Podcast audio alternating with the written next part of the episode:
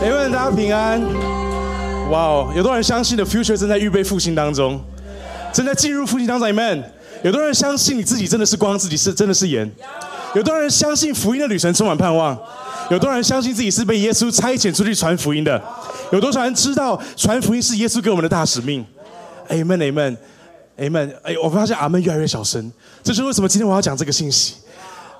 对传福音，传福音对我们来说，我不知道大家感受是什么。但是今天我想用这个题目来鼓励大家，叫做“使命必达”。好不好？跟你旁边说“使命必达”。呀，绝对绝对不是派遣公司的那个“使命必达”，你知道，不是送货公司的“使命必达”。这四个字可能对有些人来说，听到传福音加上这四个字，就觉得哇，有点沉重。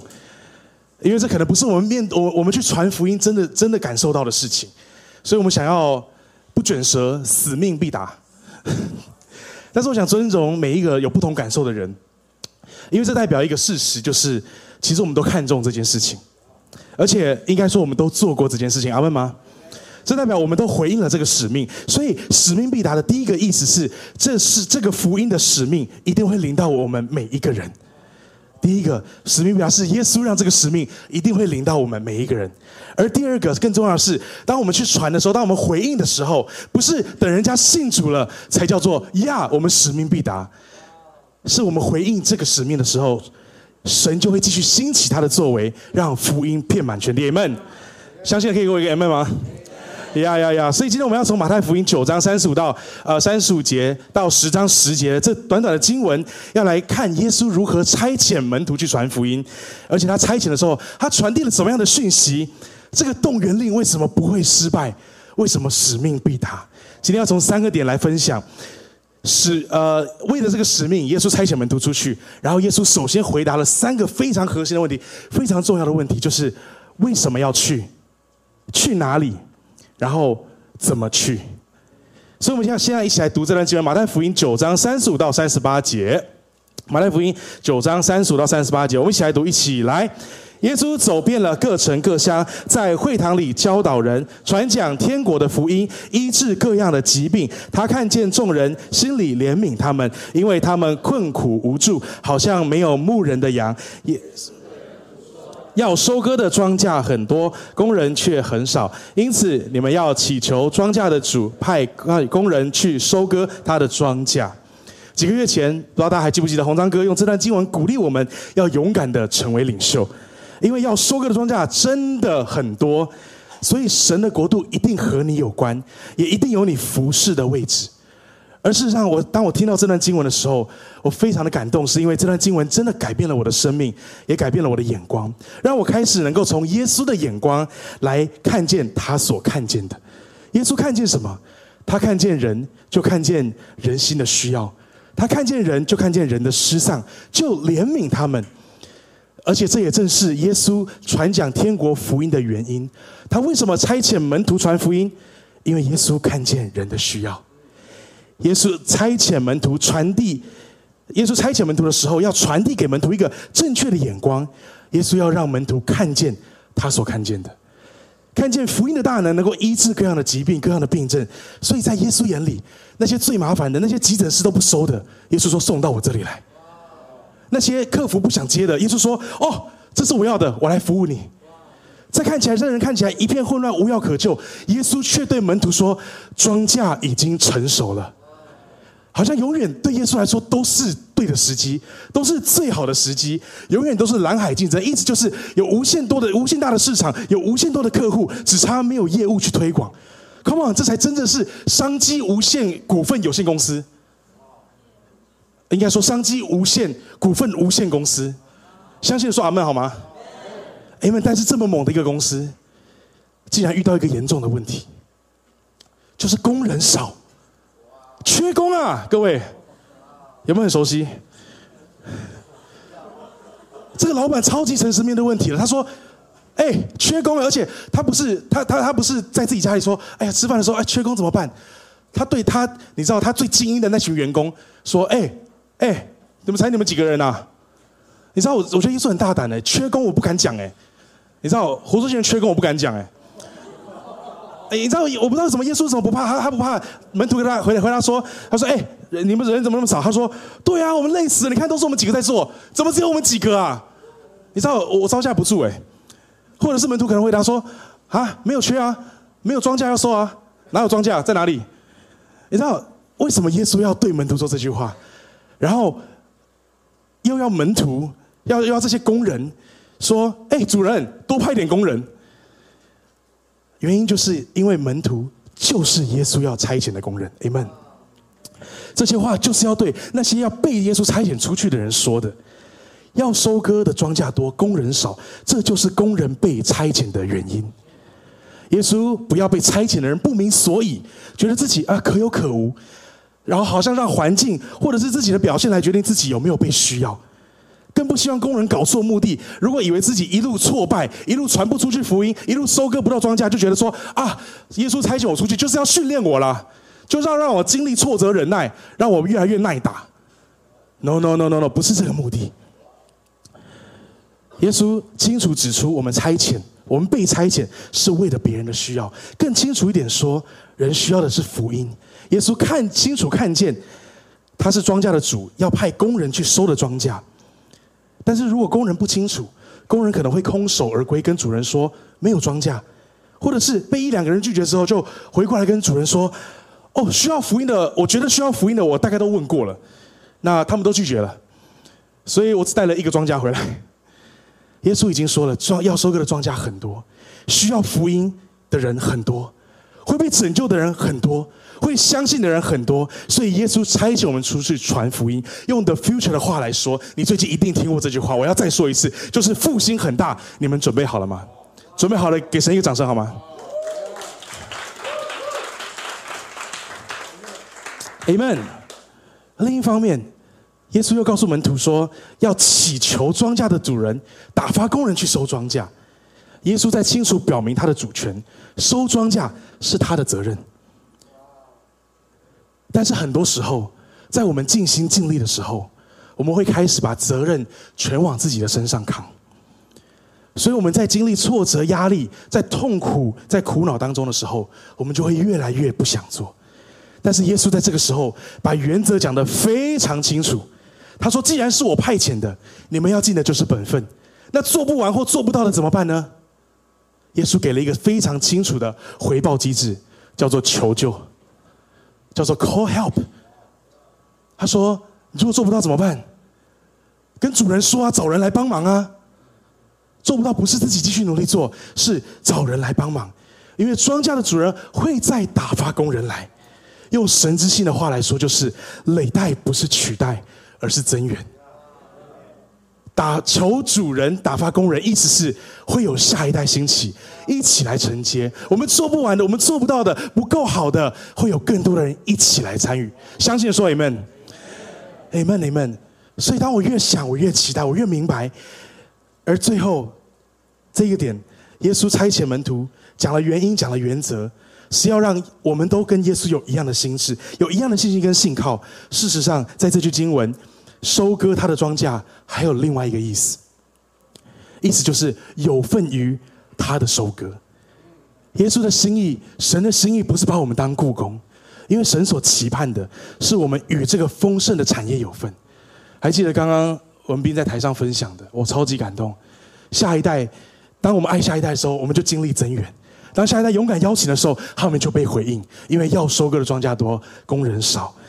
Amen。呀。所以在我们清楚目的之后，我们第二个要回答的问题是：那我们到底要去哪里？我们就要一起来读这个第二段的经文，《马太福音》十章五到八节。我们一起来读：耶稣差遣十二个人出去，嘱咐他们外族的地方不要去，撒玛利亚的城镇也不要进去。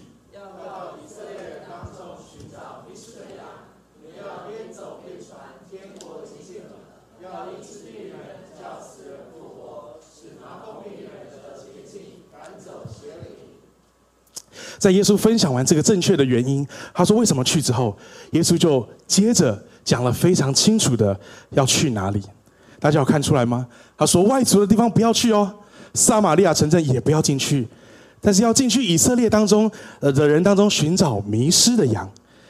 而耶稣也在马太福音十五章十三节，我来念这个经文是，他说：“我奉差遣，只来寻找以色列家迷失的羊。”熟悉这段经文，跟他背后的，就会知道神拯救的计划真的是从犹太人而出。耶稣自己就是犹太人，他说：“犹太人福音先进到犹太人，再进到外邦人当中。”然而，我知道我们心中都存有一些的疑惑：难道外族人不重要吗？难道外族人？不需要福音吗？甚至我们今天坐在这边，我们传讲，我们在传讲，但是我们刚刚说，外面有一些人睡在街上，哎，他们不重要吗？难道耶稣没有看见他们的需要吗？当然有，但是不得不说，耶稣说有一件事情更重要，就是我们，我们被耶稣差遣，我们是耶稣的门徒，我们需要明白什么才是正确的方法。正确的方法就是要在对的次序当中行动。要耶稣要教导我们一个正确的方法，让我们在正确的次序当中行动。从策略上来看，那时候传福音是非常迫切的。耶稣一直说天国近了，有看到天国近了，一直是快到了。所以从最熟悉的文化，当然非常适合。但是更重要的是，如果门徒出去传福音，也都只面对陌生人，那关系。就只能停留在表层的一面之缘，就是我帮助你，你跟我说谢谢。你知道关系不深，影响力不深。什么是正确的方法？正确的方法就是生命影响生命，生命影响生命需要有正确的关系，这需要在对的次序当中才能够发生。所以耶稣要门徒到以色列当中寻找迷失的羊。耶稣给的指示不只关乎事工要怎么成就，更关乎生命。传被传福音的生命，还有门徒的生命。耶稣说这句话是为了门训，也为了牧养他的门徒。你知道，对于刚开始传道的门徒啊，古人都有一句话，大家一定听过，叫“新官上任三把火”。什么意思？就是初来乍到的人，一定会很想要赶快有一番成就，对吗？有有刚进职场的吗？你知道，新官又叫做菜鸟。对，菜鸟上任三把火，没有人认同。新官上任三把火，但是意思是一样的，呃，问题是一样的，就是初生之犊不畏虎啊。第三句呀，谢谢三句谚语。你知道，就是我们，当我们刚开始，我们一定什么都敢试，但是问题就是。当我们这样试的时候，可能真的也会常常因为没有经验，所以常常衍生出太多不必要的冲突，甚至成本。也因为没有经验，我们甚至可能会啊，看到哪里问题最多，哪里冲突最多，我们从那里开始做，会怎么样？会死掉。最后改变成功，三分钟热度。耶稣之所以限制门徒，是为了让门徒按部就班的被门训，因为改变非常不容易。甚至让人恐惧，所以只凭着雄心壮志就去做，却没有对的次序，可能带来的是破坏，而不是更新。我再说一次，因为改变不容易，甚至让人恐惧，所以只凭着热情跟雄心壮志就去做，却没有对的次序，可能带来的是破坏，而不是更新。所以耶稣要门徒回到自己的百姓当中，意思是回到你们本来属于的地方。原来。耶稣没有要给门徒一个新的身份，没有要给门徒一个新的头衔。你是牧师了，所以你去传福音；你是教授了，所以你可以教导；你是企业家了，所以你可以怎样怎样。没有，耶稣要他们开始传道，按着自己原本的身份。你就是约翰，你就是个渔夫，请你影响渔夫，你请请你影响鱼市场的所有人，请你影响会来买鱼的每一个人。意思就是每一个人。耶稣说：“彼得，你就是按着你是彼得去传讲福音，因为耶稣要他们与人建立真实的关系，这是对的次序，但却也是最难的一步。回到自己的身份，意味着我们要面对我们一直人生当中最一直以来最痛苦的这些问题。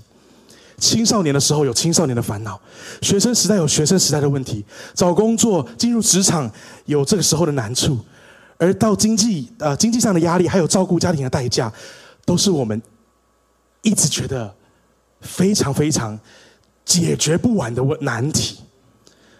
而且这还意味着更惨的一件事情，就是我们身边的人还会有持续用过去一样的眼光来看你，甚至要求你。这样的挑战常常让我们想说，我们换一条路走好了，我们找别的机会再来传福音好了。如果有一天神呼召我全职侍奉，我就可以脱离这些来传福音。但是耶稣对面对这些问题，从来没有拐弯抹角。耶稣从来没有说信我的就没有这些烦恼，更不是要把门徒差遣出去，让他们全职侍奉，然后就不会面对这些困难。你知道，我们都觉得面对这些困难很花时间，甚至从传福音的角度跟效益来说，就是没有效益，甚至觉得在浪费时间。但是耶稣却告诉我们，只有正确的次序才能够建造我们的生命，对的次序才能够让我们在真正彼此相爱的关系当中，真正的面对问题，然后允许我们犯错，不断的尝试，才有可能带出改变。从去年红章哥开始呼召我成为传道人。然后，甚至我们教会要牧养下一代。到到到到到今年，到到今年，很多人去神之星的时候，我还在问慧茹姐说：“可是我花时间在 front line，我花时间在 powerhouse，我还花时间在自己的家庭，那 junior 呢？”然后慧茹姐很轻松的回答我：“哦，根宇亲子小组呀，有很多人也在牧养 junior，你就从这边开始做。”我的心苏醒过来，哦，从我原本就会参加的小组开始，好。于是我就更认真的看待我每一次的参与，然后在今在在在在刚刚我们分享当中的时候，在这个节气，除了圣诞节气以外，也是校庆节气。然后于是，呃，我的太太以撒就邀请我说：“哎，有一个比较远的学校的校庆，你要不要去？”他说：“呃呃呃，看你要不要去了，因为是你开车要载我嘛。”我开车，哎呀。所以啊，原来我不是传道人的身份去，我是老公的身份去，负责开车跟看小孩。然后，所以我就我就很感谢他的柔软，因为到最后一天我才真的答应他说：“好了，我们去，我们明天就去。”然后一去我就开越开越偏僻，我想说谁会去啊？怎么可能去？我们要去干嘛？我可一直从来一直想说，等一下要带云溪玩什么才才会打发时间？但是远远的一看，还没到学校，五百公尺外停满了车子，哇！一走进去，哇，好多人哦！然后当我走进去的时候，哎，好顺利的就找到了这位 Junior。然后更更更更宝贵的是，他立马放下了一切，来接待我们，说：“啊，云溪你要去哪里玩？”然后你知道他们学校非常专业，有有幼幼教幼保相关的，是有一整面的非常高级的玩具墙。然后我就想说：“哎，我们来园游会，第一个我们应该是要照顾这个 Junior 的同学吧。”第二个，我们要好好逛一下园游会吧。我们怎么回到教室去了？我到我们到底在干嘛？但是耶稣让我记得我的身份是一位丈夫，我要跟着太太一起走过去。我不知道为什么太太要走过去，我也不知道 Junie 为什么带我们走过去。因为可能因为他们爱都都都非常爱云溪，所以云溪就在那边玩的很开心。当云溪玩的很开心的时候，这些学生就走过来说：“啊，好可爱哦！哇，什么小这小朋友好可好聪明哦！哇，然后。”这些学生就很认真说：“啊，还有一个气球送给你啊，还有一本绘本是我们做的。”我们就在那边与这些学生建立关系。哇，有这个第一次孝心的经验，我的哇眼睛，我我的眼睛突然明亮了。我明白，我就是要做好一个丈夫的职分，继续的去孝庆。因为这样，我们就可以跟学生建立关系。然后我头脑就想到，哇，我就跟我明说：“哎。”我们活出新人要推订阅，怎么可以不在学校推订阅呢？我讲了一大堆之后，耶稣说：“哎，不要带钱，不要带褂子，意思就是不要带单张，不要带文宣。”所以我鼓起勇气，我去了第二个校庆。我们要看一个非常厉害的学生在台上表演。哇！我们去了之后，哇，就很开心的跟这个呃给他们鼓鼓励，然后录影啊，然后想说：“哦，机会来了，我们是不是要跟着这个同学一起找他的同学呢？”哎，没有，因为这次是一位男生。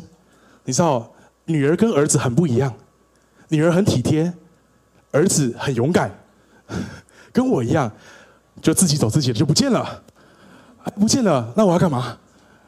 我要干嘛？我们就呃，我明明就想走了嘛，对不对？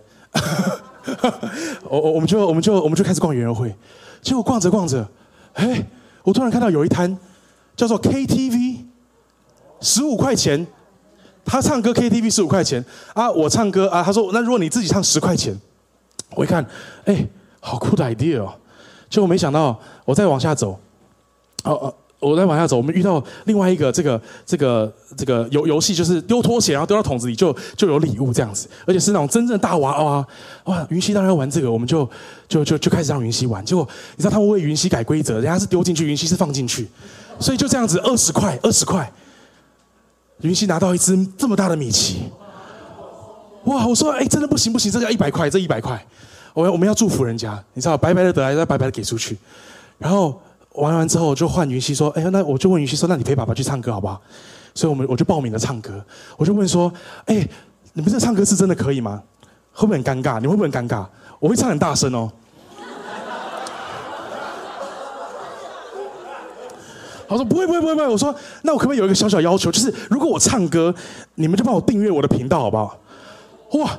突然旁边的学生走过来说：“哎，不用唱，我就先订阅。”哇，三四个、五六个、七八个，我就说，哎，对对，活出新人打下去，活出新人，活着的活啊，出来的出啊，新人，对，就是新旧的新人，人类的人，好，订阅订阅，哎，我就看到订阅数开始往上跑，哦，然后我我就唱歌，我本来以为选了一首很短的，就我明告诉我说那首很长，他跟以撒两个人在旁边非常的尴尬。还好，感谢主有很多的间奏，我就可以说：哎，大家好，我是活出新人，我们是活出新人，我们明天要拍一，我们明天要拍一部电影，我们拍电影都是找学生来拍电影，有谁想要拍电影的，可以加入我们，可以订阅。哇，同学开始留停下来，手机拿出来，然后还有一个同学那边嚷嚷，我以为他是要叫我下台，他说：哎，要唱去那边唱了，哦，好凶哦，去司令台唱啊，唱那么好听哦，哇，这是这是这是这个时代学生的尊荣，比较不容易接受。比较吓到我一点，但是我在这个被尊荣的里面，我说：“哇，神啊，你怎么做这么神奇的事情？”然后那个班级的学生，我看到那个我我叫我收钱收呃帮我收钱的那个学生，他带了一个十字架，他说：“哎呀，呃，你知道去校庆，他们都以为我们是学长。”我说：“哎，学长，学长，我我要让全班订阅，我让全班订阅。”我们离开的时候，哇，订阅数还在往上爬。神让我们得着一个班呢。还记得撒玛利亚人的故事吗？一个机会，让我们得着一个一个班。那你知道那天的故事还没结束，因为下午我们又要再去另外一个校庆了。哇，第三个校庆，我带着前两次的经验，我觉得一定会非常精彩。所以我真的忍不住，我真的好想要带单张哦。所以我就偷偷回家，很挣扎，想我要不要拿单张。最后神说不要带钱，不要带挂子，不要带车，不不要带备用的。所以我就又是空手去，然后这时候不一样，不只是还没看到学生的表演，是连学生都看不到。你知道，每个学校文化很不一样，学生很忙的，非常忙碌的。然后我跟伊莎就呃，然后文斌很很知道，所以他就还没出现，我们就两个在那边不知道干嘛。于是我们就发现，哎，这个学校好特别，好多摊位都没有人逛。为什么？因为这个学校的摊位是大学博览会，哦，非常非常前瞻，非常为了未来。哎，看到好多大学我都不认识，我就开始去认识，然后聊着聊着，哎，就看到一个哦，动画学系、特效学系，哇，我好有兴趣哦。我们拍电影需要特效，哎，而且很贵，哎，而且我们有一位我们有一位 Frontline 的组员，他他也很想学特效，呃，很想很想学动画，我就赶快去问，哇，殊不知问一问，哎，问到系主任，哇，一聊一聊聊了一个小时，哇，然后。我的心里面就越来越激动，想说怎么这么好，怎么这就这样子大太阳，结果在一个摊位就被接待了。他啊给我单张，还问我要不要喝水，要不要饼干。哇，这这样这样接待我说，因为一个教授这样子，哇，然后我我在荣幸之余，我就还是忍不住说，那那那，哎，其实我们明年真的要拍一部电影，然后我们我们真的要做这个特效，很贵哎。那我们有个机会跟你们合作，那我们那时候报价，哦，先先不讲价钱，对，反正对，就是我们报价是一个数字，然后我就。绞绞尽脑汁的、旁敲侧击的啊，非常努力的，要请他先给我一个数字，好让我安心。他给我的数字是我们问到友情价的三折。然后文明一来，我说：“哎，对不起，我我我真的不知道我们来校庆，我这样走了三个校庆，只花了三个小时，比我工过去工作一个礼拜的效益还来得大。”我在说什么？我在说正确的次序才是改变的开始。你知道，神要给我们正确的次序，是要教导我们有正确的八十二十法则。这个八十二十，代表的第一个是代表一个正确的亲密关系原则。我们会花百分之八十的时间给我们最亲密的人，不是什么都不用管，就是传福音。这个八十，我们会专注在建造 my people，我自己的家，我的社群，我身边重要的关系。你说这只够到一点点人啊？这才叫八十二十法则好吗？八十二十，八十很大，二十很小。这看起来只有小小影响力的主线任务，却可以产生翻倍的影响力。回到耶稣的指示，耶稣并没，其实耶稣并没有说不要传福音给外族人。耶稣说的是不要去外族人的地方，撒玛利亚的城镇也不要进去，要到以色列当中寻找迷失的羊。对的，future 来说，下一代是我们要去的地方。当我们去的时候。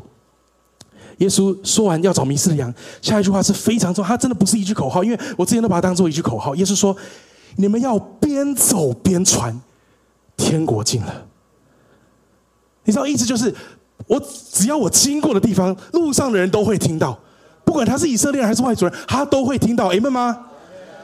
你知道听见这些人都会听见福音，而且他会看见病人被医治，看见死人复活，会看见大麻风的得洁净，会看见邪灵被赶走的神迹奇事。以色列是门徒的重点，我们被差遣，我们渴望去传福音，但是不是我们我们要看到任何需要，我们就一定要都要满足，也不是也不是我们要耶稣要逼我们去做超过我们能力范围可以做的事情，然后去影响，试着去改变那些我们影响不了的人。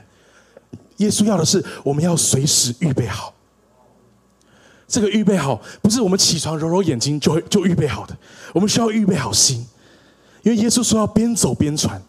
你知道这有多辛苦吗？你有你在路上最近大家在路上有看到候选人吗？有看到吗？有有多少人觉得边走边传很很轻松？边走边很辛苦吧？一号一号，请支持一号。哎，二号二号，边走边传很累耶。你知道我不是说你上学路上你要拖着喇叭这样一跟我一样一直唱歌。哎，信耶稣哦，信耶稣哦。没有，但是如果你下周要报佳音，当然是可以的。呀，所以赶快揪一揪，可以去报佳音。边走边传的意思是在我们生活的现场，我们预备好心，然后我们发挥影响力。你知道，在我们办首映会的时候，就是今今年的分分享会的时候，神也神耶稣也告诉我说，呃，告诉我说，让我观看他的作为。然后他说，我我现在的以色列是把论文写好。我就很痛苦，因为我看着这个报名人数一直都没有上，一直都没有上涨，我心里面超级痛苦的。然后，所以到去的前一天，哇！我把信息准备完了，我跟你他说：“好，我们提早一个小时出发。”啊，到那边我要干嘛？我就走到旁边的美食街，每一桌的邀请。我们那边有一个很好的电影，你要不要来看？我就这样邀请了七十几个人，果然一个都没来。但是有好几个问我说：“你们是什么频道？我要订阅。”原来神给我们的机会，边走边传，不是逼我们做超过我们可以能够的事情，是让我们在我们原本就看重的事情当中，我们能够能够接触人。我们预备好心，是因为我们在路上，不论遇到哪一种人，我们都可以选择去接触他，我们都可以把福音传给他。当有人愿意听，我们就放胆传讲福音。然后这时候我们就会发现，我们在家里怎么做，我们怎么真正带领我们身边的人，我们在路上我们遇到不认识的人，我们就怎么做。我们在家里，我们怎么祝福祷告？我们怎么宣告祝福？我们怎么为家人祷告？我们在路上，我们就怎么为别人祷告？所以有有多少人说我预备好了，走吧，我要被差遣？可以说阿门吗？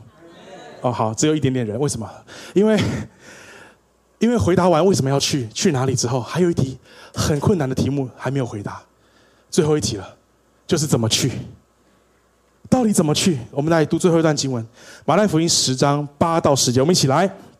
你们，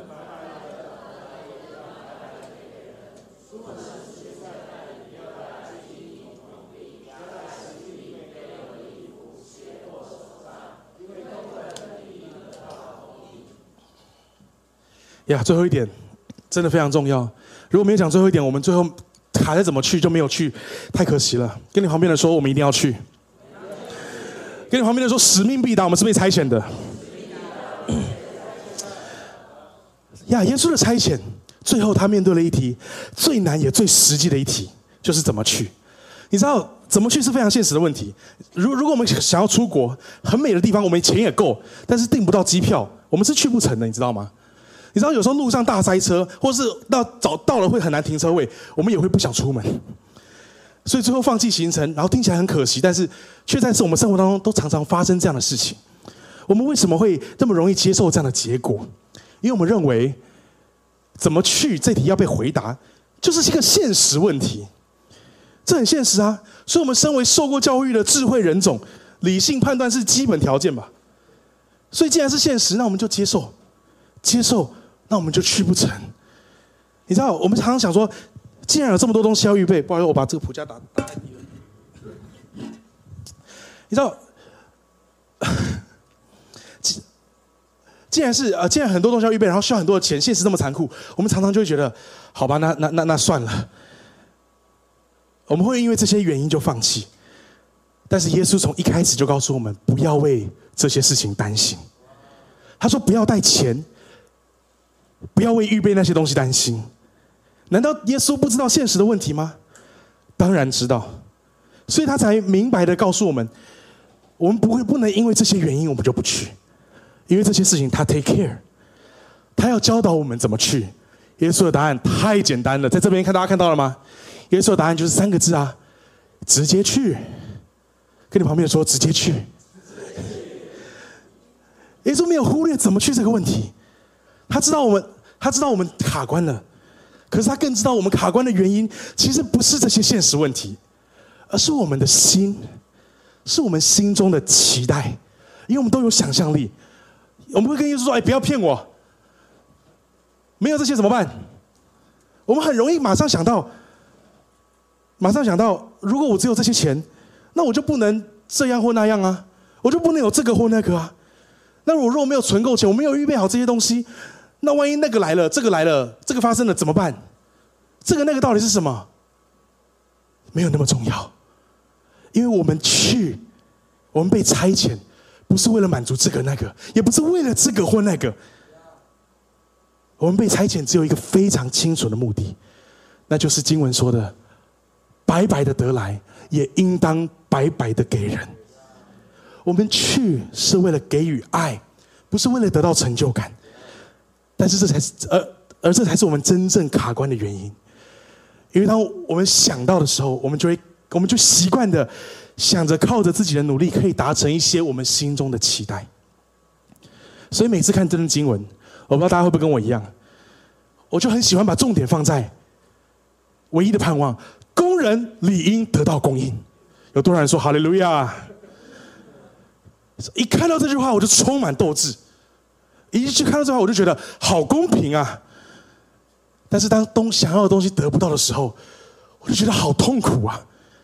然后在下一次开工之前，我就会记得宣告这句话：工人理应得到工价。提醒上帝，讲大声一点，提醒我的领袖：工人理应得到工价。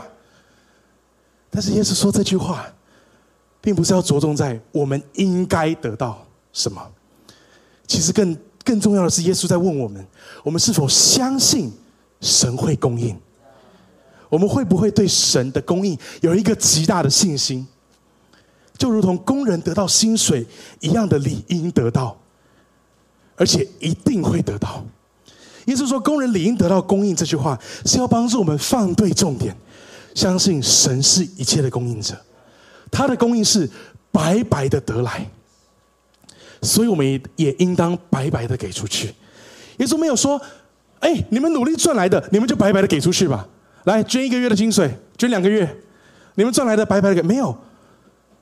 原来问题不是我们不愿意付出，而是我们忘记哪些是我们白白得来的，以至于我们开始觉得付出的一切都是靠我们自己努力的，靠自己努力来的，当然没有办法白白的给出去。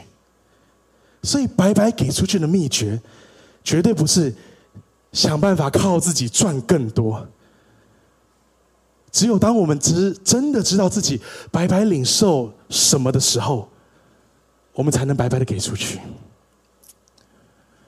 所以我不知道在耶稣差遣我们的过程，我们每一个人生命的经历是什么。但是我但愿今天耶稣说为何去，去哪里，怎么去，有正确的眼光，有正确的方法，有正确的期待。这些的真理能够帮助到我们。神给我们福音的使命，不是付出才有回报，而是在我们什么都还没有做的时候，就把一切都给了我们。我想要请进麦坛，就可以先预备。我想起耶稣差遣我的经历，我的心里面真的充满感恩。我不知道对这个“使命必达”的题目，大家。有有多少的确信，或者是可能还有仍然有多少的挣扎。但是我回想神呼召我使命必达的经历，我想起 Junior 的我，就是国高中的我，我真的觉得有一种人不需要福音，就是成绩好的人。因为我实在不觉得我的生命有什么见证可以告诉他们，你们需要福音。但是在国中的某一天，呃，高中的某一天晚上，神竟然让我进到全校前三名的同学家里面去读书。那跟全校前三名的人一起读书，就是一直聊天，因为他读完了。但是在聊天的时候，我才真正听到他内心的想法跟看见。因为聊了整晚，他分享他的心有多痛苦，而我很惊讶，我整个晚上都在跟他分享福音，都在分享我怎么被拯救，我怎么被帮助。大学时候的我，因为同志运动的影响，我真的害怕到我把校园的小组跟聚会停下来，因为我真的不知道我们的神给他们什么答案。我真的不知道，他们对我们的愤怒有没有可能可以有机会听我们说。但是神却让我在去到以色列的时候，宣教士竟然非常大的微笑的期待说，邀请我去同志大游行传福音，去进行福音行动。他说：“Danny，要收割的庄稼多，工人少。”我被邀请，我害怕到我前一周我都睡不好觉，我晚上都做噩梦。我一到现场，我才没发几张，我肚子痛到我蹲在旁边，我没有办法开始。但是神却就在我蹲在旁边的时候，一个比我年纪小的小弟弟，穿着特别的衣服，就拿给我一张单张，是哎，Gay Pop 要不要来？然后神就问我说。你跟他有什么不一样？我手上拿着一大叠单张，他的单张快要发完了，然后我就仿佛看见，他发单张的原因是因为他以前有不为人知的痛苦，所以他只能躲在他自己的房间里面，非常的孤单，非常的害怕。但是今天他找到了一个方法，有一些人接纳了他，他就走上来发单张。神就是问我：“那你呢？”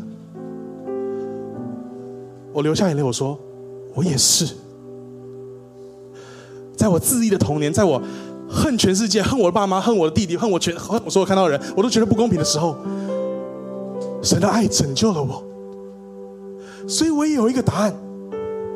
在我看着他，好像那个痛苦是来自情欲，我也来自情欲的痛苦。然后我今他有一个答案，我也有一个答案。于是我开始在街上发单张，我发到停不下来。从一开始，我们被推挤，我们的单张被粘口香糖丢在地上，我们吐口水，到最后我们站在终点线的时候，超过十几个人，我们前面那时候被被人墙围住。就是他们不让我们发，而他们想要报警，因为他们觉得我们会发给十八岁以下的人。所以我们看到年纪小的，我们不敢发，因为在那边是违法的。但是我仍然的喊说：“神真的爱你，希望你今天过得很开心，希望这是你最好的一天，希望你今天过得很开心。”开始有人绕过这些人墙，走到我后面问我一件事，他说：“你可以给我一个拥抱吗？”我不知道我们要怎么与他们和好，但是神的爱却说，他带下了和好。他带下了和睦，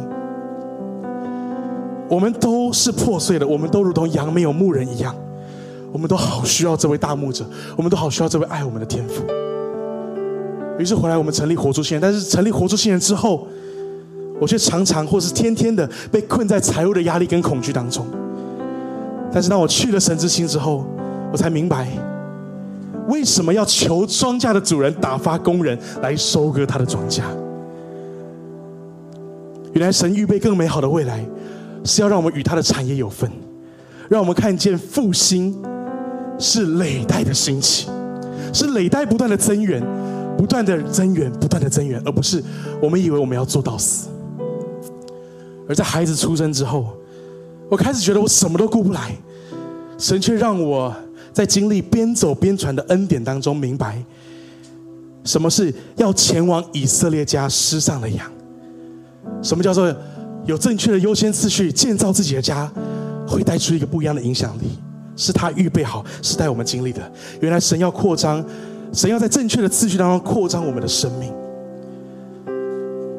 而在博士班八年的时间，我几乎都已经认定自己是学渣的时候，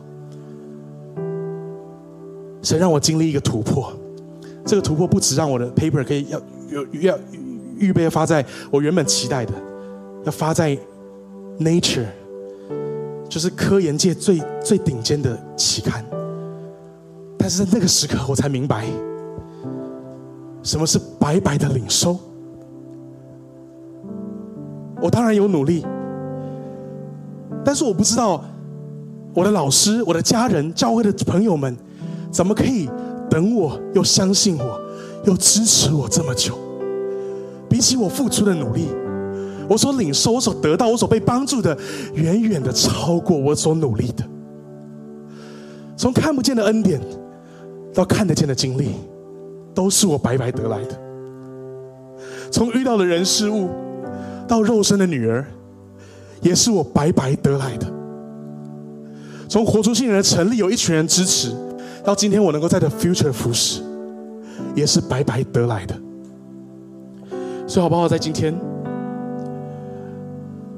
让我们再次在神的爱里面，跟神的呼召当中来思想，我们怎么回应耶稣给我们的使命？我们过去经历了什么？是耶稣真的让我们知道使命必达是他的心意？好吧，这时候我们从座位上站立起来，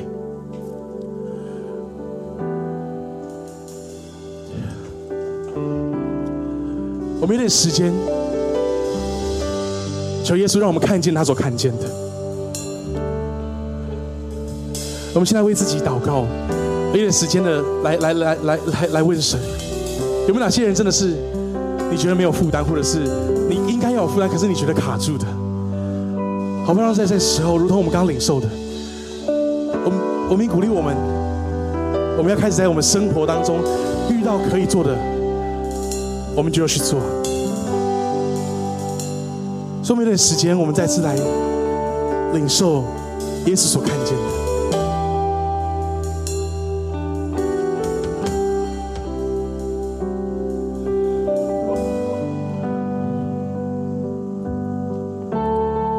们一起来为自己的心祷告，我们为我们的眼光祷告。我们说：神啊，求你用你的话，在你话语激励我的时候，让我真的开始看见你所看见的。我们来呼求说：耶稣，求你向我显明，就在这个时刻。好，我们开口来祷告，为自己的生命来祷告。